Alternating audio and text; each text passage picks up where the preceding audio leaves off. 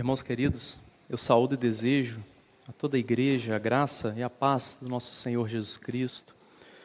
Eu vos convido nesta hora a abrirem a palavra para darmos seguimento aos estudos que temos feito, as mensagens na carta aos Coríntios, 1 Coríntios capítulo 3.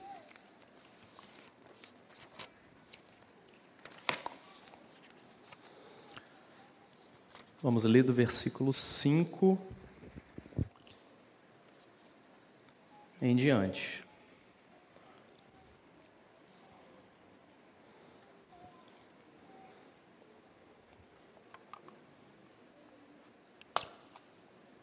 Hum, barulho aí, né? Vamos lá, 1 Coríntios capítulo 3, verso 5, o texto diz assim: Quem é Apolo? E quem é Paulo? Servos por meio de quem crestes, e isto conforme o Senhor concedeu a cada um. Eu plantei, Apolo regou, mas o crescimento veio de Deus. De modo que nem o que planta é alguma coisa, nem o que rega, mas Deus que dá o crescimento.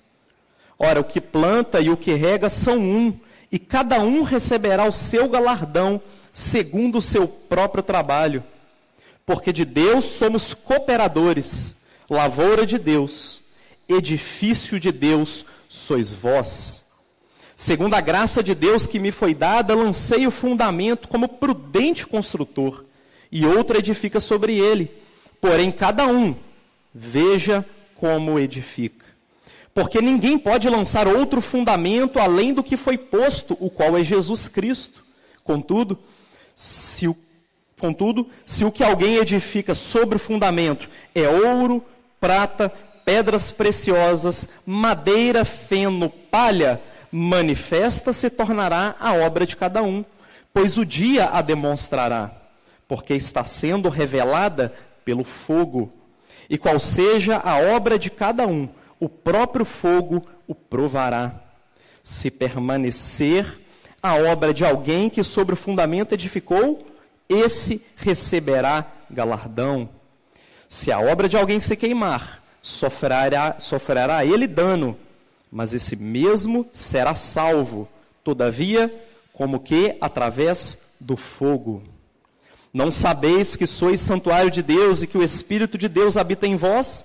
Se alguém destruir o santuário de Deus, Deus o destruirá, porque o santuário de Deus que sois vós é sagrado Versículo 18: Ninguém se engane a si mesmo. Se alguém dentre vós se tem por sábio neste século, faça-se estulto para se tornar sábio. Versículo 19, podemos ler juntos? Porque a sabedoria deste mundo é loucura diante de Deus, porquanto está escrito: Ele apanha os sábios na própria astúcia deles. E outra vez, o Senhor conhece os pensamentos dos sábios, que são pensamentos vãos. Portanto, ninguém se glorie nos homens, porque tudo é vosso. Seja Paulo, seja Apolo, seja Cefas, seja o mundo, seja a vida, seja a morte, sejam as coisas presentes, sejam as futuras, tudo é vosso, e vós de Cristo, e Cristo de Deus. Oremos ao Senhor. Pai, Ajuda-nos a entender que no reino de Deus, bem-aventurado é aquele que chora e não o que faz os outros chorar. Ensina-nos, ó Deus, a entender que no reino de Deus, bem-aventurado é o manso e não aquele que por força toma aquilo que deseja. Ajuda-nos a entender que a sabedoria da cruz é contrária à sabedoria do mundo, mas é ela que nos faz permanecer vivos, alegres, felizes, e ela que nos fará herdar a vida eterna contigo. Dá-nos a tua bênção na meditação e compreensão do texto que nós lemos aqui, que traz tantos ensinos para nós, mas que ele possa nos abençoar assim. Nós oramos em nome de Jesus. Amém. Irmãos, o texto que nós estamos diante é um texto muito complexo. Nós temos uma série de doutrinas que emergem desse texto, por isso eu vou pedir para você respirar fundo focar a atenção aqui agora, para a gente conseguir extrair o melhor que a gente puder dele. Ao ler esse texto, eu me lembrei de um período em que estava no Rio de Janeiro e ensinava a igreja a, respeito de discipulado. E eu me lembrei de um poema ao qual tive contato naquela ocasião, chamado O Discípulo, de Oscar Wilde.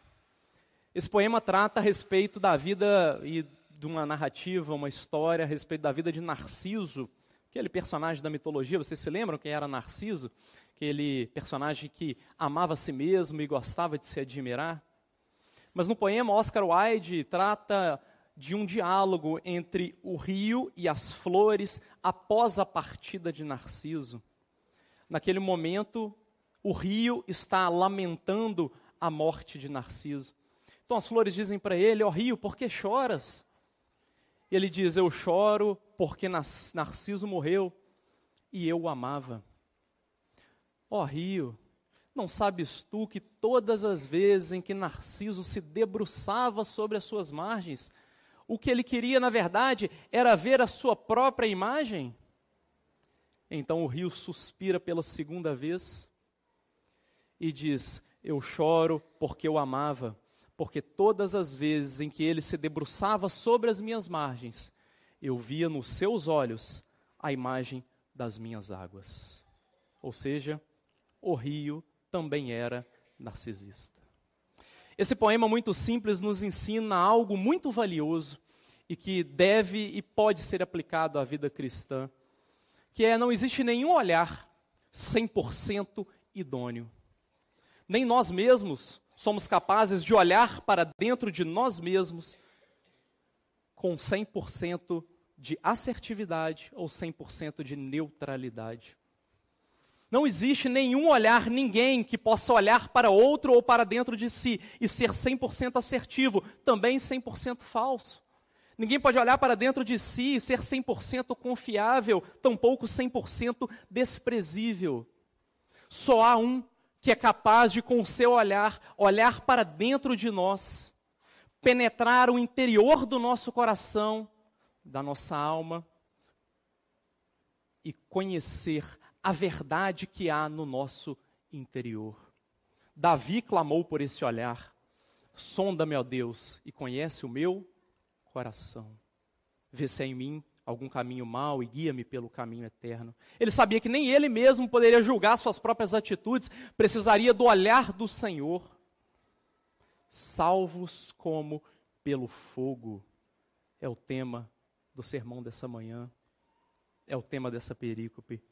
Eu não sei se você se lembra, mas lá na ilha de Pátimos, quando João vê Jesus glorificado, ele olha para os olhos de Jesus e ele diz: Os seus olhos são como chama de fogo.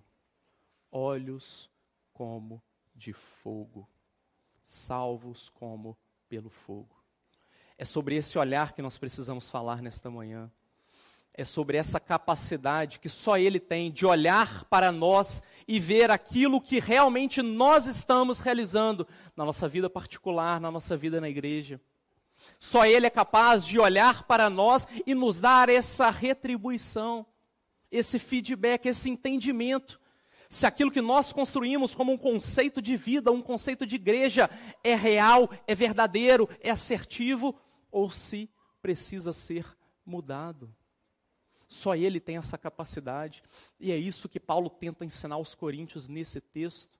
O tema maior desse, desse capítulo nós estamos tratando há quase dois meses e hoje nós vamos encerrar. Paulo está fazendo uma analogia, está fazendo um contraponto na realidade entre dois tipos de sabedoria. Tem quase dois meses que a gente está vendo isso, não é? Quais são as sabedorias que Paulo está contrapondo? A sabedoria do mundo e a sabedoria da da cruz. Agora, Paulo está encerrando o grande tema. Ele está concluindo o primeiro tema que ele vai trabalhar na carta. Ele termina o capítulo 3, no capítulo 4, para concluir este ensinamento. Portanto, tudo que emerge desses capítulos, tudo que a gente estudou nos últimos dois meses, tratam em contrapormos a sabedoria que está no mundo versus a sabedoria da cruz, a sabedoria dos poderosos versus a sabedoria do Evangelho. A sofia dos filósofos, os sofismas dos filósofos, verso a loucura da pregação. É sobre isso que o capítulo 3 também trata. E é isso que Paulo vai concluir aqui. E ele começa trabalhando em três grandes tópicos. O primeiro tópico nós já vimos na semana passada, quando o pastor Gabriel pregou o início desse tema, o início desse capítulo. E ele nos apresentou o que é ser igreja no aspecto coletivo. Paulo trabalhou isso aqui. Mas ele queria ensinar, primeiro, o que é ser igreja no aspecto coletivo. Depois, o que é ser líder, ser ministro. E depois, o que é ser igreja no aspecto individual. Igreja no aspecto coletivo nós já vimos. Agora nós precisamos entender, a partir do versículo 5, o que é a atribuição do líder, do ministro, e o que é a atribuição da igreja no aspecto individual. O convite da palavra para nós a esta manhã é nos colocarmos diante do espelho, que é a Bíblia. Olharmos para este espelho e ver a nossa imagem, e podermos dizer: aquilo que eu construí, como igreja na minha vida está correto ou não está correto? Esse é o convite do apóstolo. Mas ele começa trabalhando qual é o papel do ministro, porque só há construção se o ministro antes atuar. E lá no versículo 5 ele começa dizendo: quem é Apolo ou quem é Paulo, servos por meio de quem crestes. O texto mais próximo do original, na verdade, não diz quem é, na verdade, o texto diz o que é. O que é Paulo? O que é Apolo? O que é o pastor na igreja? Ele é apenas um servo. Um servo por meio de quem? Crestes. Esta é a função do ministro, segundo o apóstolo Paulo: lançar o fundamento para que a igreja, para que o crente possa crer. O que é? Não é mais nada além daquele que lança o fundamento, servo por meio de quem cresces. Eu plantei. Quem é que tem a semente? Era Deus. Paulo não tinha semente.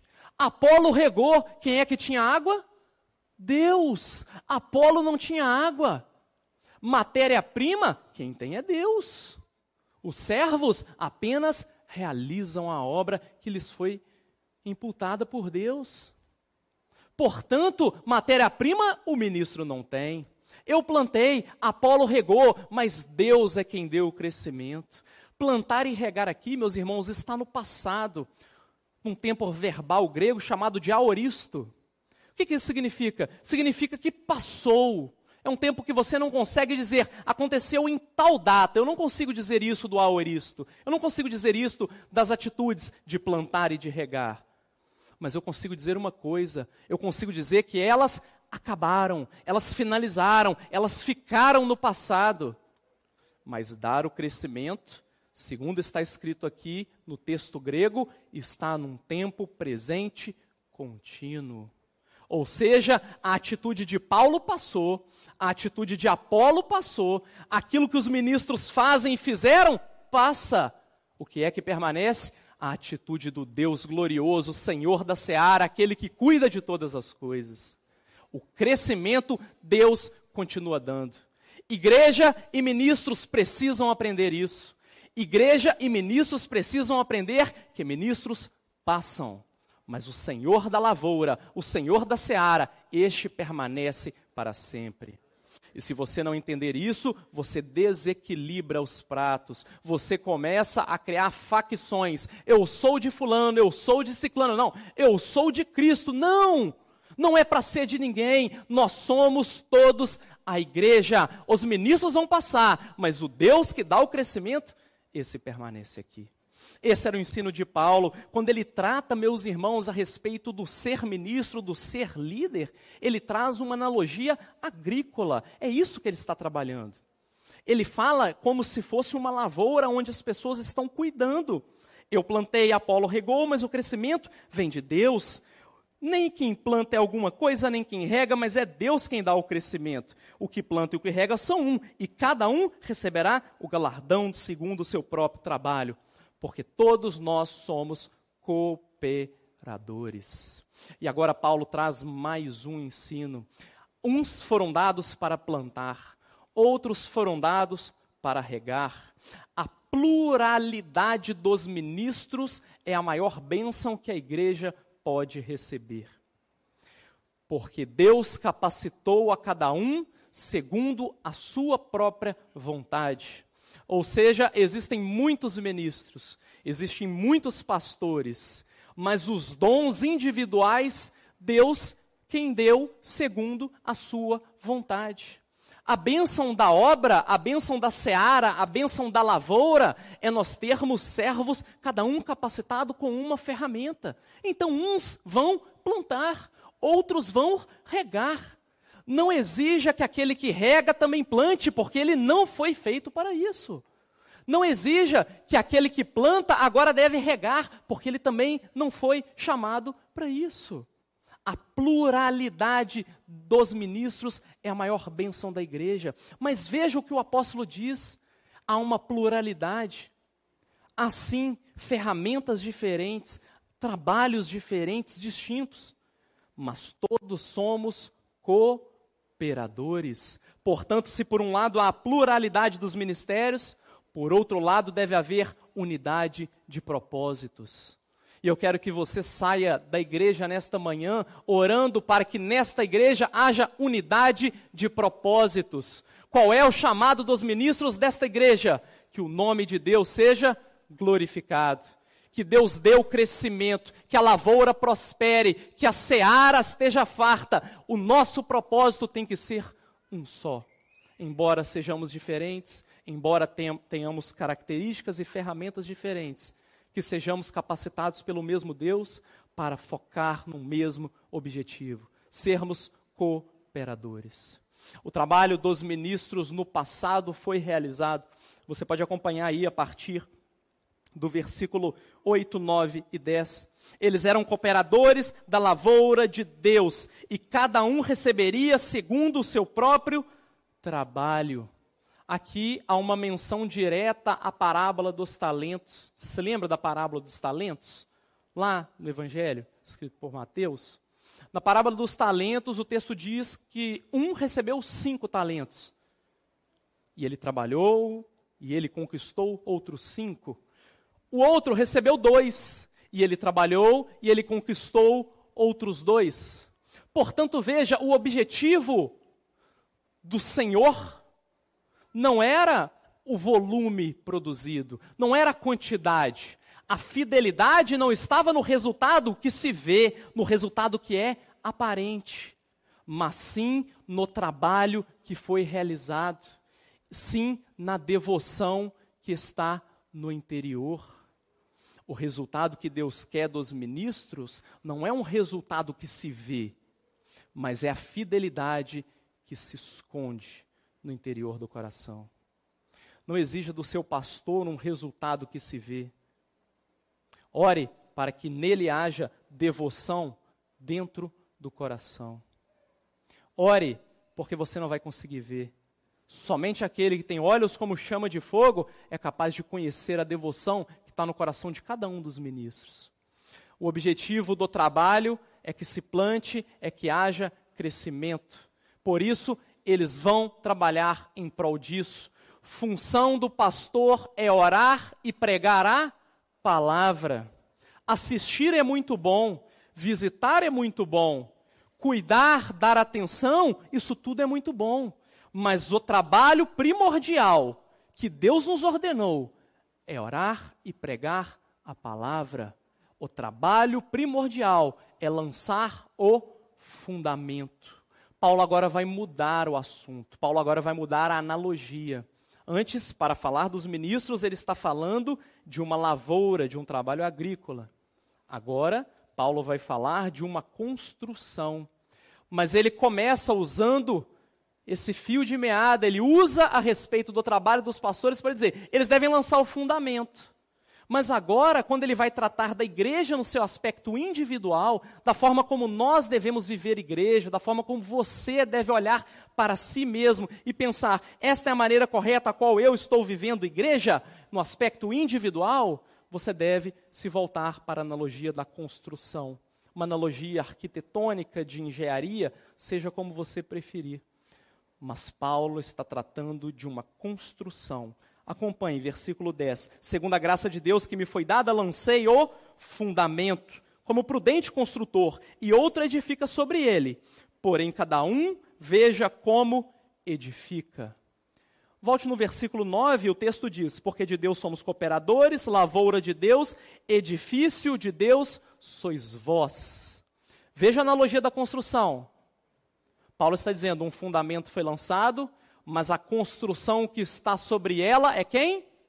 Edifício de Deus sois vós. Então a construção sois vós, somos nós, crentes, servos. Mas depois no versículo 10, ele vai falar daquele que constrói, trabalhando nesta construção. Quem é que constrói? Sois vós também.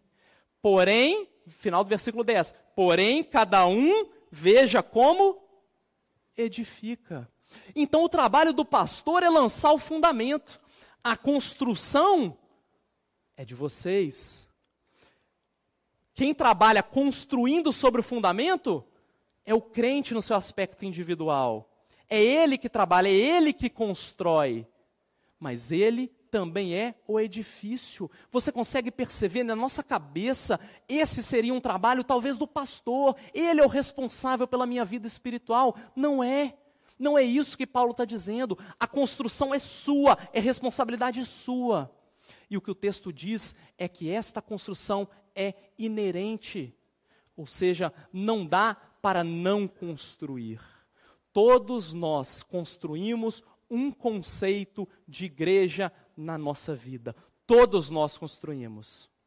A diferença é qual material que nós vamos usar. Paulo falou sobre isso aqui. Versículo 12. Contudo, se alguém edifica, contudo, se o que alguém edifica sobre o fundamento é ouro, prata ou pedras preciosas, madeira, feno ou palha. O material você pode escolher. Você vai construir. A responsabilidade é sua. O conceito de igreja que está na sua cabeça parte de você. É sua responsabilidade. É minha responsabilidade. O conceito de igreja que está em mim. O que eu posso mudar é o material que eu escolho. Só o material. E existem dois grupos de material. Um grupo, Paulo está dizendo aqui, é aquele material permanente, belo, valoroso, mas difícil de ser achado é aquele material que está muitas vezes na profundidade, que requer que o homem cave, que requer que o homem se mova, que requer que o homem se dedique. O outro grupo de material é mais fácil, ele está na superfície. É um material mais barato, mas é um material temporário, de menor valor. Este outro material é até combustível, madeira, feno ou palha. Irmãos, o conceito de igreja que nós temos, nós vamos construí-lo com um material que nós escolhermos. Cabe a nós saber se nós queremos mergulhar nas profundezas de Cristo. Cabe a nós saber se nós queremos mesmo cavar na palavra. Cabe a nós saber se nós realmente queremos conhecer as finas iguarias que Deus tem para nos dar. O conceito de igreja que nós construímos depende da nossa dedicação em conhecer a Ele e a Sua palavra. O conceito de igreja que você tem não depende do seu pastor, depende de você mesmo. O que é igreja para você? Um local para uma prática de um evangelho secularizado? De um evangelho que está centrado no homem? Ou igreja para você é completamente contrário. Ouro, prata e pedras preciosas não se encontram na superfície. Construir um bom conceito de igreja, construir algo realmente belo, permanente, firme, demanda que você conheça o Deus da igreja. Isso cabe a você. Cabe na sua dedicação na oração. Cabe na sua dedicação na leitura e no conhecimento da palavra. Cabe na sua vida espiritual e íntima com o Senhor. A construção que será feita só depende de você. Infelizmente, depende de cada um de nós. E se você ficar na superficialidade, desculpa te dizer isso, mas você só vai encontrar madeira, palha e feno. Não existe outro caminho. É por isso que mergulhar nas Escrituras é tão necessário para nós. É por isso que mergulhar em intimidade é tão necessário para nós. Porque se nós não fizermos isso, a nossa construção tende a ruir. Porque diz o texto: todas as construções serão provadas. Serão provadas como? Pelo fogo. Lembra o que Paulo está contrastando aqui? Sabedoria do mundo versus a sabedoria da cruz. O que é que Paulo está querendo dizer? Que aqueles que constroem com madeira, palha e feno estão construindo segundo a sabedoria do mundo, enquanto aqueles que constroem com ouro, prata e pedras preciosas estão construindo segundo a sabedoria da cruz, segundo a loucura do Evangelho. Os coríntios estavam construindo com a sabedoria humana, a sabedoria dos filósofos, e é por isso que Paulo vai demarcar este ponto com eles. O que cabe a nós é tentar olhar para a palavra como um espelho, é clamar ao Deus que é capaz de sondar os corações, para que sonde o nosso coração e nos diga: Senhor, como é que eu estou construindo? Qual é o conceito de igreja que está criado na minha mente? Será, Senhor, que eu construí com madeira falha, com madeira palha e feno? Será, Senhor, que eu construí com ouro, prata e pedras preciosas? O nosso, a nossa necessidade é clamar para que os olhos que são como chama de fogo venham nos provar, porque diz o texto, o fogo vai provar cada construção. Acompanhe na sua Bíblia. Todos serão provados pelo fogo. Versículo 13: Manifesta se, se tornará a obra de cada um, pois o dia demonstrará, porque está sendo revelada pelo fogo. E qual seja a obra de cada um, o próprio fogo o provará. Se permanecer a obra de alguém que sobre o fundamento edificou, este receberá galardão. Se a obra de alguém se queimar, sofrerá ele dano, mas este mesmo será salvo, todavia, como que através do fogo. Vejam, irmãos, esse texto não é uma declaração soteriológica nem teológica. Neste texto, Paulo não está tratando de galardão, muito menos de salvação. É muita teologia para pouco texto ele não está tratando de salvação, ele está dizendo: todos serão salvos, mas alguns serão salvos como que pelo fogo. O que, que ele quer dizer com isso? Ele está dizendo que alguns vão ser salvos por um tris. É aquela imagem de um ambiente incendiado e alguém fugindo daquelas chamas, e ele consegue sair, ele consegue escapar. Muitas vezes queimado, muitas vezes ferido muitas vezes traumatizado, muitas vezes machucado. Salvo como que pelo fogo é ser salvo assim. Irmãos, eu não quero um conceito de igreja para mim que me leve sim para o céu, mas que me faça ir ferido, que me faça ir traumatizado, que me faça ir machucado. Não é essa a igreja que eu quero para mim. A igreja que eu quero para mim é uma construção robusta, segura, bela, firme, aonde eu estou protegido, aonde o fogo não vai levar tudo à ruína, mas esse conceito só depende de mim. Sou eu que escolho a igreja que eu quero ter. Você consegue entender isso? É isso que o apóstolo está ensinando. É você que escolhe ser salvo ou não. Não está em dúvida nesse, nesse texto. Ele não está discutindo quem vai ser salvo e quem não vai. Ele está dizendo, uns vão ser salvos, mas o conceito deles é tão frágil que eles vão ser salvos, todo machucado. É essa igreja que você quer? Depare-se diante da palavra, olhe para a palavra e diga: é esse conceito de igreja que eu quero para mim? É isso que eu quero viver? Só os olhos, que são como chama de fogo, são capazes de te revelar isso. E se por acaso a sua construção estiver assim, conselho da palavra, clame, clame, clame ao Senhor para que você refaça a construção. O fundamento foi lançado, você sabe disso. A função do pastor foi feita o fundamento foi lançado, a construção cabe a cada um de nós. Depois de concluir estes dois grandes temas, Paulo agora vai dar duas advertências. Eu já vou encerrar para que a gente não fique preso no texto. Mas ele dá duas advertências e ele justifica as advertências. Então ele começa dizendo no versículo 18: Ninguém se engane a si mesmo, porque a sabedoria deste mundo é loucura diante de Deus. Veja, ele, ele justifica. Ninguém se engane a si mesmo, versículo 18. Depois, lá no versículo 21, ninguém se glorie nos homens, porque tudo é vosso. Ele justifica novamente. Portanto, ele dá duas advertências, mas apresenta as duas justificativas. O que é então se enganar? Se enganar é viver a igreja com a sabedoria do mundo. Se enganar é construir com palha, madeira, ou feno.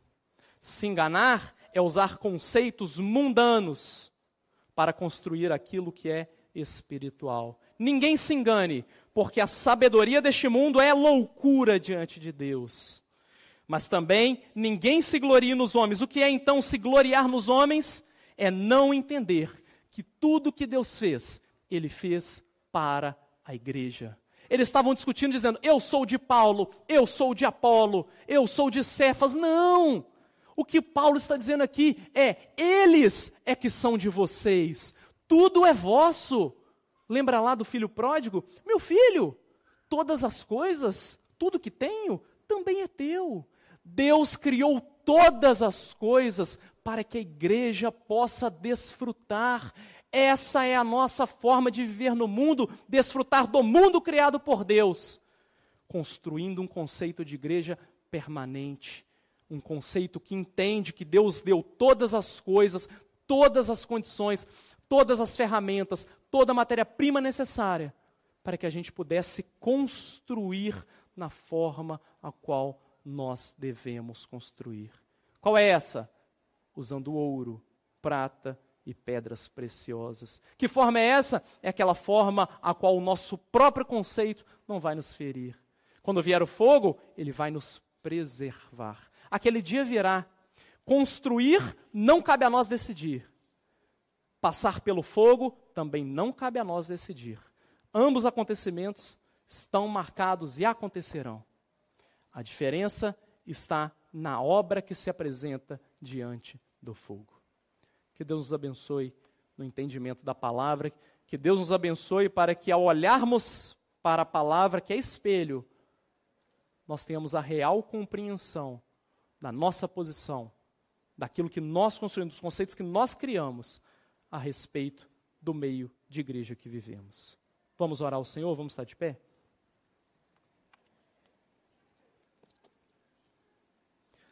Ajuda-nos, Senhor diante de um texto tão complexo como esse, diante de um ensino que para nós é valioso, mas que é tão difícil, a nos apresentarmos diante de Ti e clamarmos para que os olhos, como chama de fogo, de fato venham e sondem o nosso coração e nos mostre se estamos construindo da maneira correta ou não. Senhor, não nos deixa enganados, que ninguém vos engane, é o que diz o texto, que nós não estejamos enganados mas que a sabedoria da cruz seja o nosso guia, seja o nosso alvo, seja o nosso objetivo, e que possamos perseverar, lutar por ela. Ajuda-nos, Senhor, porque sem Ti nós não conseguiremos. Dá-nos esta bênção, em nome de Jesus. Amém. E que a graça do nosso Senhor e Salvador Jesus Cristo, o amor de Deus, o nosso eterno Pai e as doces consolações os dons, a virtude, o poder do Espírito Santo de Deus seja sobre todos nós, hoje e para todo sempre. Amém.